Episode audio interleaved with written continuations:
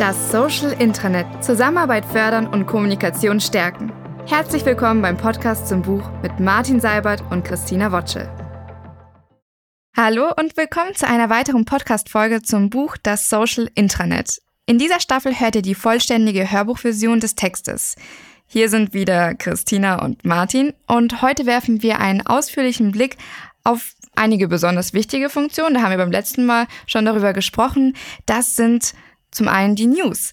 Also die Ausstrahlung von internen Meldungen und Nachrichten, das ist ein ja, wichtiger Anwendungsfall und zu News gehört ja nicht nur ja, die globalen News, sondern auch personalisierte.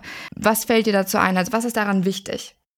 Ja, also ähm, nicht alle Systeme bieten heute personalisierte Nachrichten an. Das ist aus unserer Sicht allerdings eine, eine Grundanforderung.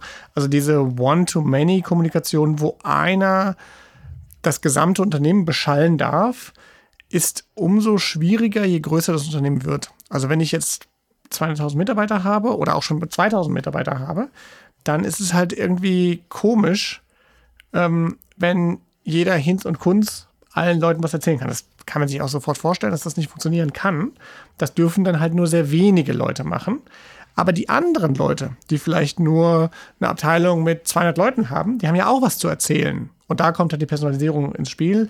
In dem Kapitel, das wir gleich hören werden, ähm, wird zum Beispiel die, der Wiesbadener Kurier, wir kommen ja aus Wiesbaden, mit der New York Times ähm, verglichen. Die New York Times hat natürlich eine viel bessere Redaktion, die recherchieren viel stärker, die Artikel sind länger, die gewinnen da Pulitzerpreise mit und so weiter.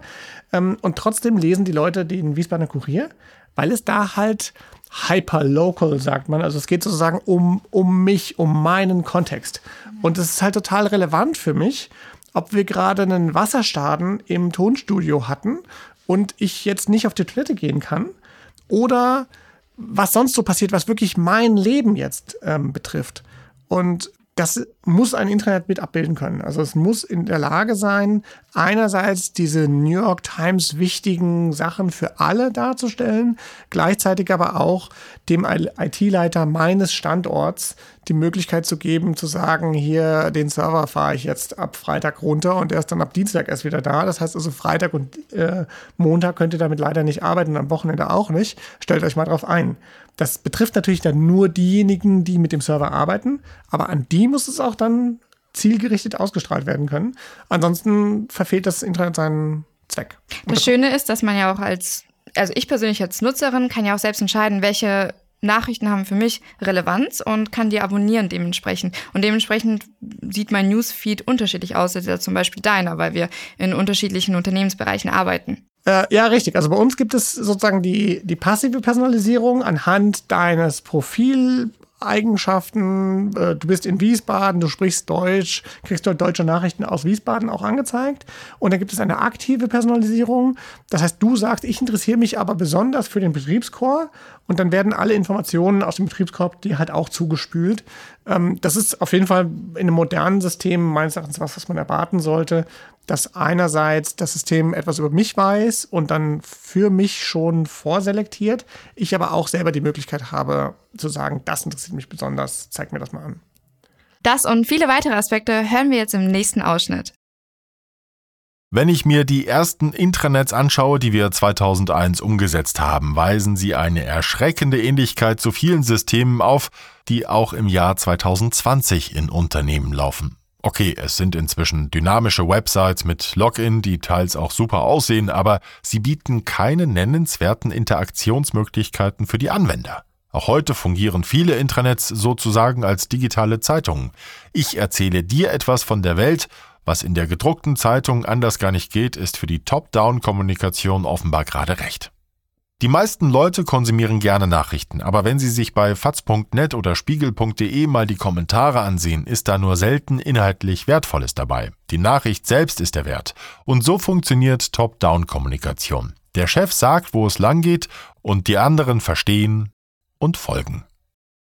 Das ist der Klassiker und ich will das nicht kleinreden. Eine solche Nachrichtenvermittlung ist aus meiner Sicht weiterhin wichtig für ein gutes Intranet.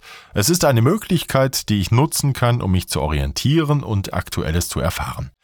Nur ist es längst nicht mehr so, dass Sie im Intranet alles mitbekommen, was im Unternehmen passiert. Spätestens durch Gruppenchats wird die Kommunikation so verteilt und schnell, dass niemand überall im Bilde sein kann. Das geht schon bei 50 Personen nicht mehr und die meisten unserer Kunden haben 500 bis 300.000 Mitarbeiter. Doch der Top-Down-Ansatz funktioniert. Einige Startseiten in Intranets orientieren sich stark an den Nachrichten in den etablierten Newsportalen im Internet. Eine Meldung besteht aus einer Dachzeile, einem Titel, einem kurzen Teaser und einem Bild. Angezeigt wird darüber hinaus, wie viele Gefällt mir Angaben und wie viele Kommentare eine Nachricht erhalten hat. Es gibt allerdings ein Problem. Die meisten Unternehmen haben keine aktive und interessante Top-Down-Kommunikation. Ein zentraler Spieler ist aus meiner Sicht die Unternehmenskommunikation. Gibt es ein solches Team oder eine solche Abteilung, ist in der Regel auch schon für einen stetigen Strom an Nachrichten gesorgt. Leider werden diese Mitteilungen durch zig Revisionen oft so verwaschen, dass man die ursprünglich spannende Info auch genauso gut auf die Website packen könnte, weil der für die Mitarbeiter relevante Nachrichtenwert herausgewaschen worden ist. Aber daran ist zumeist gar nicht die Unternehmenskommunikation an sich schuld, sondern der Abstimmungsprozess in der Organisation. Lassen Sie mich meine Erwartungen an eine gute interne Unternehmenskommunikation mit einem Beispiel aus der Kommunikationsforschung veranschaulichen, auf das mich mein Freund Gerrit Eiker aufmerksam gemacht hat.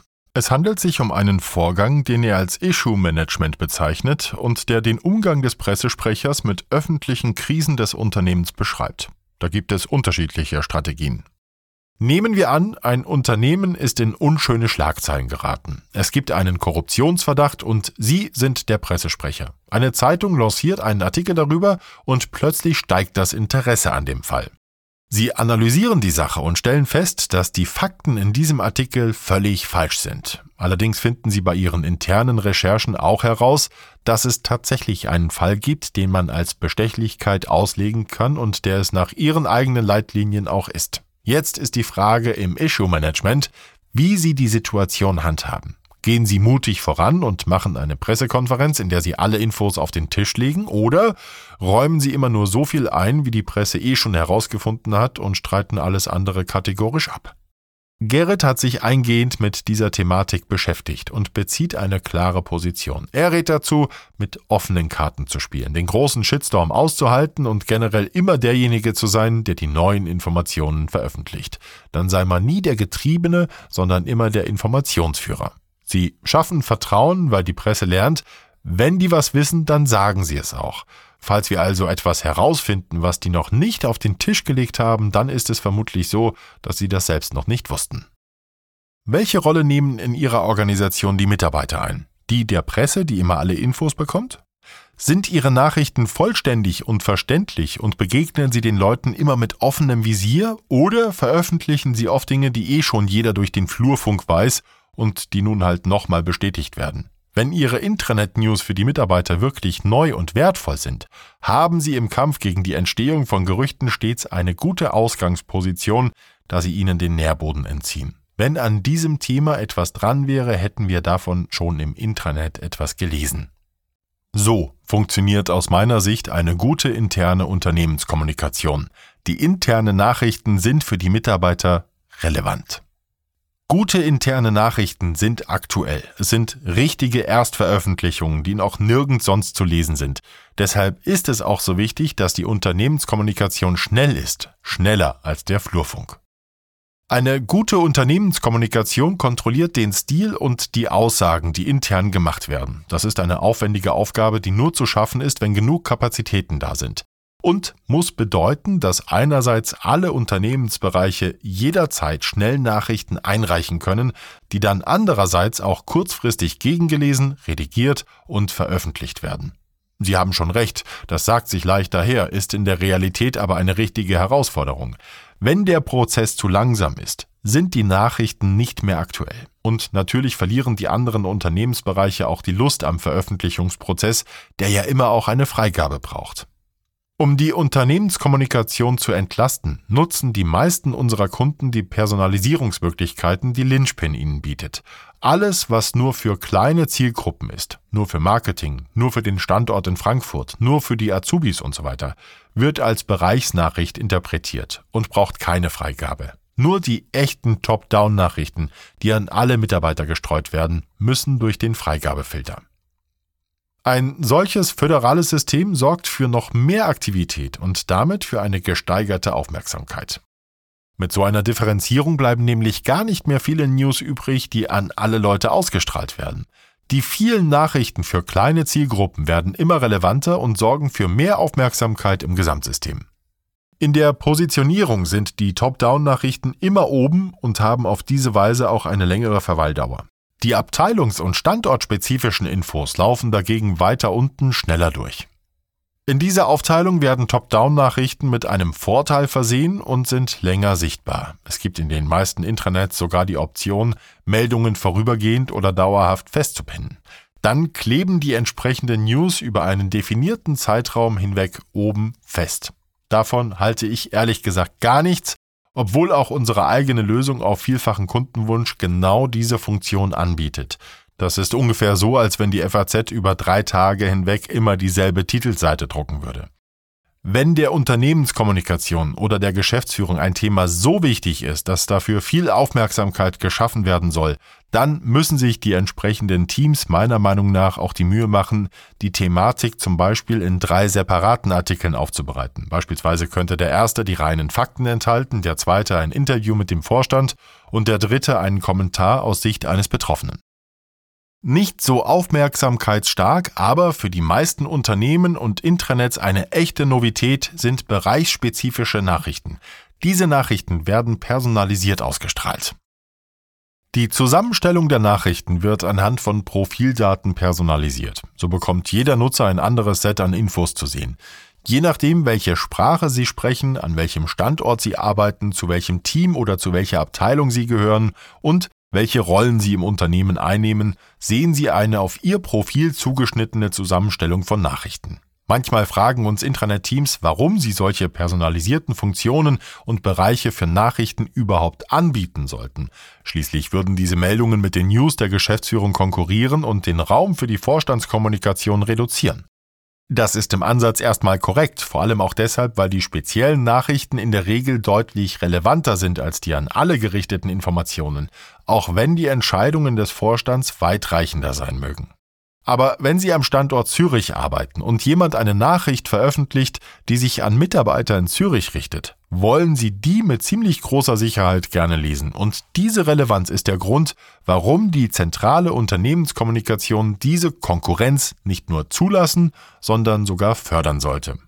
Wenn Sie das Portal zum Schmelztiegel der internen Veröffentlichungen und der Aufmerksamkeit machen, erreichen die Informationen der Unternehmenskommunikation und des Vorstands auch viel mehr Leute als in einem exklusiven eigenen, erlauben Sie den Begriff, Propagandablättchen.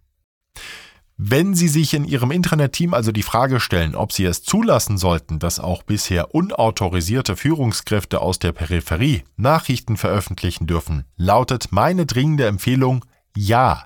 Allerdings sollten Sie darauf achten, dass diese Nachrichten personalisiert nur an diejenigen Mitarbeiter ausgestrahlt werden, für die sie wirklich relevant sind. Dann stärkt es Ihre Strategie. Viele Intranet-Systeme, darunter auch ganz neue Lösungen, beherrschen jedoch keine richtige Personalisierung. Und falls Sie doch eher den Ansatz One for All verfolgen, demzufolge alle Mitarbeiter dieselben News sehen, würde ich eher mit Nein antworten, denn dann ist die Gefahr groß, dass jede weitere Nachricht Ihre Top-Down-Kommunikation verwässert. Das ist ein klassisches Beispiel, an dem Sie sehen, wie gute Technologie die tatsächlichen Prozesse beeinflussen kann. Das hatten wir bei der Zwei-Faktor-Authentifizierung ja auch schon besprochen.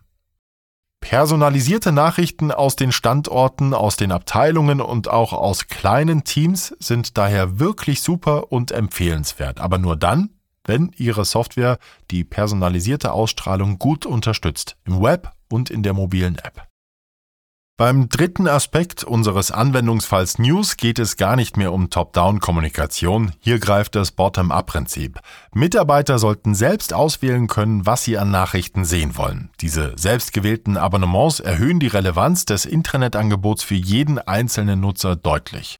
In Lynchpin nennen wir solche selbst konfigurierten Nachrichtenströme Personal Newsfeeds. Diese Newslisten werden auf der Intranet-Startseite an einer separaten Stelle ausgestrahlt.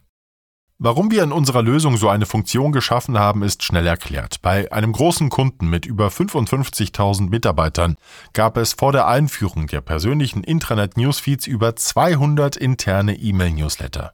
Sie waren entstanden, weil einzelne Abteilungen bemüht waren, die eigenen Ergebnisse und Dienste intern bekannter zu machen. Das war oft politisch motiviert, aber in einigen Fällen, wie zum Beispiel bei internen Dienstleistern, war es auch aus praktischen Gründen wichtig, die Kollegen über Angebote zu informieren, damit überhaupt eine Nachfrage entstand.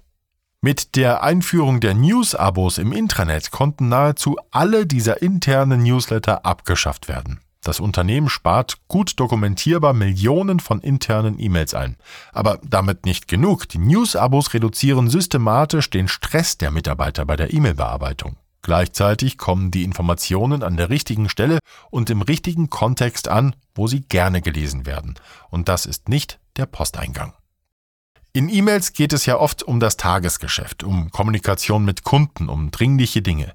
Wer sich da mit Informationen einschleicht, die an alle kommuniziert werden, obwohl sie nur für einen Bruchteil der Leute interessant sind, befördert die systematische Fehlnutzung des Mediums E-Mail.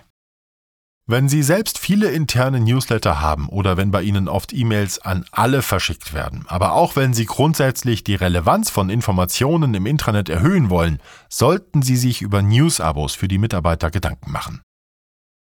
Wagen wir gemeinsam einen Sprung in die Zukunft? Prima. Dann gehen wir mal davon aus, dass Sie bereits ein erfolgreiches oder zumindest ganz gut genutztes Intranet-System im Einsatz haben. Sie veröffentlichen dort wertvolle Nachrichten und ganz viele Leute in Ihrer Organisation lesen diese Inhalte. Jetzt haben Sie ein Thema, das Ihnen sehr wichtig ist und Sie wollen, dass es immer oben steht, weil es alle lesen sollen. Dafür haben wir in Lynchpin, wie gesagt, eine Funktion. Wir können Nachrichten fixieren oder anpinnen. Auch in anderen Systemen gibt es diese Möglichkeit. Aber bevor Sie diese Option aktivieren, rate ich Ihnen, lassen Sie die Finger von dieser Funktion. Solche fixierten News werden nicht durch neue Nachrichten nach unten verschoben, sondern bleiben oben kleben. Sie sind immer präsent. Das ist in der Regel sogar dann noch der Fall, wenn die Nachricht bereits gelesen wurde.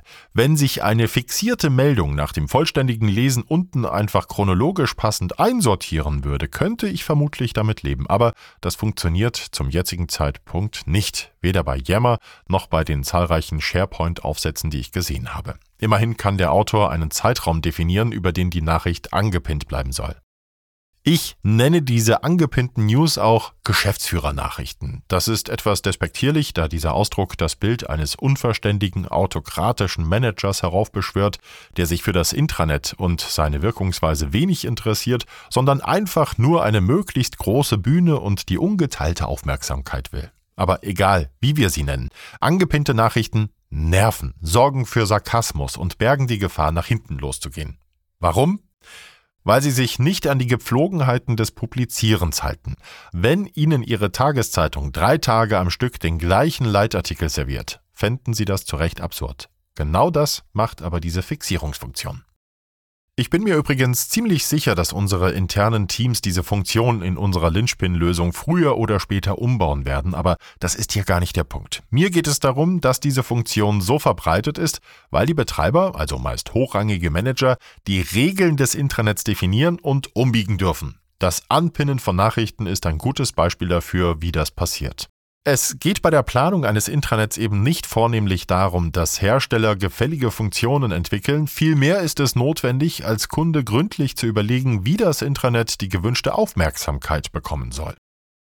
Jetzt wissen wir also, wie man es nicht machen sollte. Aber wie geht es nun richtig? Wie machen Sie Ihr wichtiges neues Projekt allen bekannt? Die Antwort ist eigentlich ganz einfach. Sie machen es, wie es die Tageszeitungen auch machen. Sie schreiben immer wieder etwas Neues. Sie beleuchten jeweils einen anderen Aspekt der Geschichte und verweisen mit Links auf die schon bestehenden Berichte. Dabei spielt es keine Rolle, ob Sie wirklich etwas Neues zu sagen haben oder ob Sie, wie bei einem Kommentar, einfach einen bekannten Aspekt aufgreifen und Ihre Sichtweise darstellen.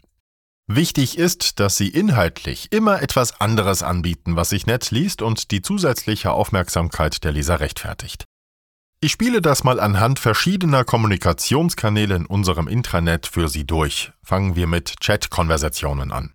Die entstehen und entwickeln sich ja oft eher erratisch. So können Sie beispielsweise getrost ein zweites Mal auf eine Konversation antworten, deren Aufmerksamkeit Sie kurzfristig steigern wollen. Wichtig ist dabei natürlich, dass es überhaupt thematische Gruppierungen in Konversationen gibt und neue Beiträge ein Gespräch nach oben rücken. Google Chat unterstützt das, unser Microblog in Lynchpin, in Microsoft Teams und in Yammer ebenso. In WhatsApp oder Telegram laufen dagegen einfach alle Nachrichten nebeneinander und es gibt keine thematische Gruppierung, die aus meiner Sicht ausreichend gut funktioniert. Hier können Sie zwar auf einen spezifischen Beitrag antworten und so einen Bezug zur Ursprungsnachricht herstellen, aber Konversationen in unserem Sinne entstehen dadurch nicht. Bei Slack ist die Sache etwas komplexer. Die Software hat eine ausgereifte Konversationsunterstützung. Doch meiner Erfahrung nach wird diese Funktion von den meisten Anwendern nicht genutzt. Daher fühlt sich Slack so an, als gäbe es keine Gruppierung. Das mag ein persönlicher Eindruck sein und kann sich natürlich auch mit der Zeit verändern. Auch in unserem Microblog rückt das Thema, zu dem ich etwas neu schreibe, wieder an die erste Stelle. Das Verfahren wird von unseren Mitarbeitern manchmal auch als Micropost-Nekromantie bezeichnet. Man belebt also eine eigentlich eher tote Diskussion wieder.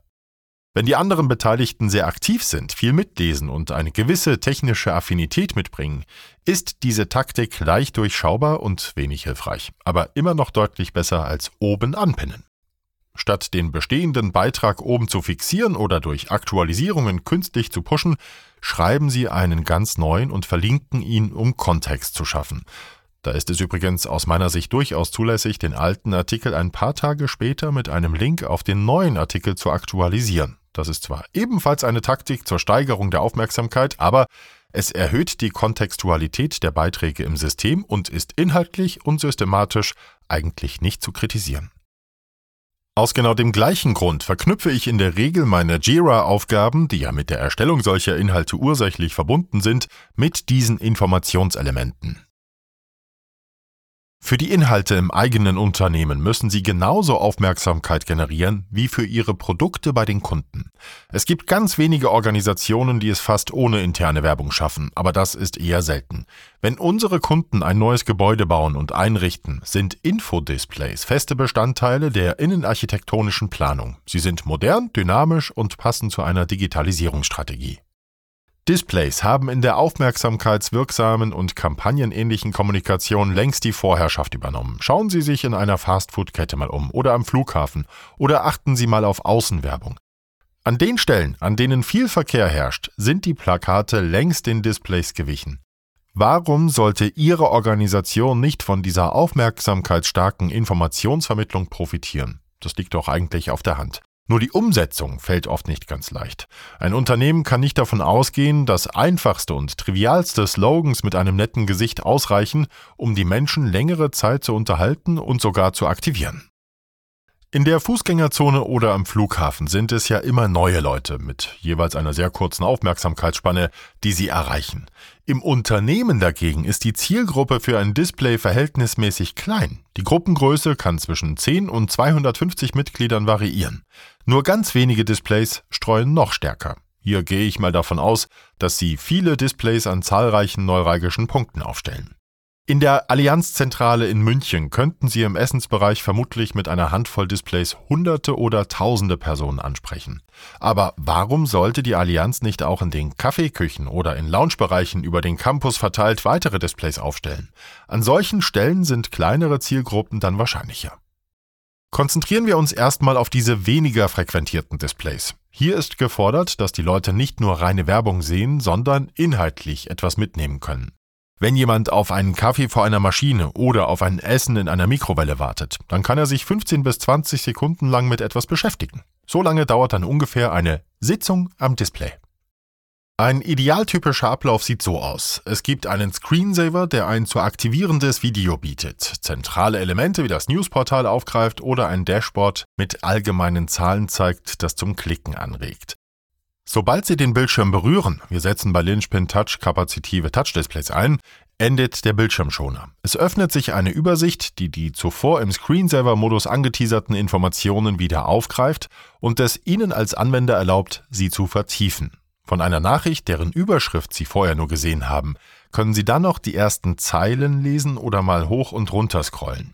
In einem Chart können Sie einen Zoom ausführen. Dann ist Ihr Essen oder Ihr Kaffee fertig und Sie brechen die Sitzung einfach ab. Es gibt keinen Login und auch keinen Logout. Die Session ist für das Gerät und das System komplett anonym und teasert nur an, was es an Informationen gibt. Das ist ein bisschen so wie an einem Zeitungskiosk auf dem Bahnhof, wenn Sie ein wenig in den Magazinen blättern, bevor ihr zukommt. Alles liegt offen vor Ihnen, aber viel Zeit haben Sie nicht. Und wie steht es mit der Sicherheit? Über die Touch-Displays wird ja nur ein sehr kleiner Teil der Intranet-Informationen zugänglich. In der Regel gewährleistet der Aufstellungsort bereits eine gewisse Sicherheit. Zum Beispiel kann bei uns und unseren Kunden im Normalfall niemand einfach so in die Büroräume reinwandern, ohne sich am Empfang zu registrieren und einen betreuenden Mitarbeiter zugewiesen zu bekommen. Trotzdem sind sämtliche Displays personalisiert. Das bedeutet, dass wir in Abhängigkeit vom Aufstellungsort örtlich und fachlich relevante Informationen ausstrahlen. Und natürlich werden keine sensiblen Informationen angezeigt, die nur für bestimmte Gruppen in der Organisation gedacht und zugangsgeschützt sind. Wenn ein Display ganz alleine in einem Raum ist, schaltet es sich automatisch aus, um Strom zu sparen. Ein Einwand, den wir ab und zu von Kunden hören, ist der folgende. Heutzutage hat doch jeder ein Handy und kann die Informationen auch dort abrufen. Dafür müssen wir doch nicht auch noch ein teures Display aufstellen und verwalten, oder? Theoretisch ist das berechtigt, aber praktisch auch schnell entkräftet. Mit dieser Logik könnten wir auch die ganzen Außenwerbeplakate und Displays in den Innenstädten abhängen, denn die Unternehmen, die dort werben, haben ja auch alle Websites, die jeder auf seinem Smartphone abrufen kann. Macht halt nur keiner. Und ihre Unternehmensnachrichten sind nun mal auch nicht so wichtig wie die WhatsApp-Nachricht der Freundin, die Verabredung, der Ping aus der Dating-App oder der aktuelle Kontostand. Am Handy gibt es einfach sehr viele Ablenkungsmöglichkeiten. Eine Mitarbeiterin, die sich einen Kaffee holt oder ihr Essen warm macht, hat zwar 20 Sekunden Zeit, gestaltet sie aber nicht aktiv. Wenn sie sie aktiv gestalten würde, hätten weder Smartphone noch Display eine Chance, dann schaut sie nämlich schnell ein Angebot durch oder denkt über die Lösung eines Problems für ihren Kunden nach. Aber die ganz normalen Koffeinsüchtigen, die sich in regelmäßigen Abständen an der Maschine einfinden, können sie mit dem Display leicht erreichen. Und wenn die Leute erst mal 20 Sekunden lang überblickt haben, was es alles Neues im Intranet gibt, folgt in vielen Fällen vermutlich eine tiefergehende Sitzung am Rechner oder Smartphone, in der die Nachricht zu Ende gelesen oder sogar mit einem Gefällt mir versehen oder kommentiert wird. Und wie sieht es in den stark frequentierten Bereichen des Unternehmens aus, in denen sich hunderte Menschen tummeln? Hier könnten Sie erwägen, nur eine Screensaver-ähnliche Lösung aufzustellen. Oder Sie experimentieren auch dort mit dem Teeküchenkonzept und beobachten, ob die Interaktion mit dem Gerät andere Zuschauer anlockt, woraus sich dann vielleicht sogar kurze Gespräche über die neuesten Entwicklungen ergeben. Das ist auch der Grund, warum ich mich gerade so stark mit unserer eigenen Lösung Lynchpin Touch beschäftige. Ich kenne schlicht keine vergleichbare Lösung, die die Intranet-Inhalte gleichzeitig automatisiert, personalisiert und unkompliziert in das physische Büro bringt. Es gibt zwar zig Display-Lösungen am Markt, aber die erfordern in der Regel separate Dateneinspielungen und sind daher sehr aufwendig. Displays sind sehr spannend, wenn es bei Ihnen aktuell noch keine Smartphone-Lösung gibt und Sie viele Mitarbeiter haben, die nicht über eigene Computerarbeitsplätze verfügen. In einer solchen Gemengelage sind diese Bildschirme oft der einzige, schnelle und unkomplizierte Weg zu den Intranet-Inhalten. Auf lange Sicht hoffe ich, dass alle Unternehmen Intranet-Infos auch über Smartphones verfügbar machen werden. Dann bleibt für das Display noch der Anwendungsfall Werbetafel übrig, sozusagen als digitaler Ersatz für das schwarze Brett im Unternehmen wenn ich ins Büro gehe und zum Beispiel jetzt in unsere Teeküche laufe, dann sehe ich selber sehr oft diese Displays und die teasern mir total oft an, ja, ah, es gibt eine coole neue Nachricht, die lese ich mir später mal durch. Aber jetzt mit Corona sind wenige Leute im Büro, haben die überhaupt noch eine Daseinsberechtigung? Ja, also der, dieser Display-Einsatz ist meines Erachtens eh immer so schon so ein, so ein Edge-Case gewesen, also so ein Spezialfall des Intranets, der aus der Idee geboren wurde, wir müssen die Nachrichten noch präsenter im Unternehmen machen. Ähm, in Werkshallen bei sehr großen verarbeitenden Unternehmen ähm, kommen die heute auch noch äh, intensiv zum Einsatz. Überall da, wo nicht so viele Leute mit dem Computerarbeitsplatz regelmäßig arbeiten. Ähm, ich glaube schon, dass es auch nach Corona und während Corona noch eine Daseinsberechtigung hat, aber die ist natürlich noch spezieller geworden. Gerade auch, weil viele Leute jetzt, was sie früher gar nicht durften, im Homeoffice ganz normal arbeiten und dann auch von überall aus, also von ihrem heimischen Rechner äh, und vom Smartphone aus eher noch auf Firmeninformationen zugreifen können. Das hat sich fundamental geändert jetzt in den letzten Monaten. Aber das ist auch gar nicht so wichtig. Also was, was diese Displays meines Erachtens mir zeigen, ist, wie groß der Schmerz der zum Beispiel Unternehmenskommunikation, aber generell des Unternehmens ist, Nachrichten in die Breite zu allen Mitarbeitern zu streuen. Und äh, das gilt im Übrigen nicht nur für, wir, wir kaufen jetzt dieses Unternehmen oder wir verkaufen diesen Unternehmensteil oder wir reorganisieren oder es müssen hier Leute entlassen werden oder sowas, sondern auch so im ganz Kleinen. Stell dir mal ein Projekt vor, da reden wir in der nächsten Folge drüber, wo du einfach nur sagen willst, was in dem Projekt gerade ansteht. Und ähm, du kennst es ja sicher selbst auch, wie die Projektarbeit bei uns abläuft. Ja, genau. Also der ganze Prozess ist öffentlich in unserem Wiki zugänglich, also öffentlich bei uns im Unternehmen. Und jeder, der beteiligt ist, der kann ja die Prozesse einsehen und dabei aber auch aktiv mit reinarbeiten. Und manchmal, selbst wenn nur Spezialwissen irgendwie gebraucht ist, dann pingen wir die Person an. Genau. Sie kann kurz reinkommen, ihr Wissen teilen und äh, muss sich dann gar nicht mehr weiter mit dem Projekt beschäftigen. Das ist auch ein sehr großer Vorteil von der Transparenz aus meiner Sicht, dass teilweise kommen die Leute ungefragt und kommentieren einfach rein, wo man denkt, was, wo kommst denn du jetzt auf einmal her? Ja. Und man denkt, oh, Moment mal, das ist echt ein cooler Beitrag. Ja. ja. Und was halt noch viel häufiger vorkommt, ist, wir bräuchten jetzt mal einen Franz. Weil der Franz, der weiß das. Und dann kann man den halt einfach erwähnen und da eh alles offen ist, kriegt er dann halt eine E-Mail, eine Push-Nachricht, wie auch immer, wird darauf aufmerksam, kommt dann dahin, guckt sich das an, vielleicht stellt er noch ein paar Rückfragen und gibt uns dann halt eine Antwort. Und normalerweise hätten wir ein Meeting angesetzt. Das hätte dann, ja. weil der Franz so ein Spezialist ist, hätte das zwei Wochen gedauert und dann hätte der uns seine 15 Minuten gegeben. Und so ist es halt häufig so, dass wir schon innerhalb von wenigen Minuten die digital, natürlich dann auch asynchron, von dem irgendwie eine Antwort haben und weiterarbeiten können. Ja, und dadurch können Prozesse beschleunigt werden. Und welche weiteren Vorteile das Internet in Bezug auf Projektabläufe hat, das hören wir in der nächsten Folge. Vielen Dank fürs Zuhören. Das war das Social Intranet, der Podcast zum Buch mit Martin Seibert und Christina Wotschel. Das Buch in voller Länge ist überall erhältlich als E-Book, Audiobook und Taschenbuch. Du kannst jetzt ein kostenfreies Exemplar unter seibert.biz/intranetbuch anfordern.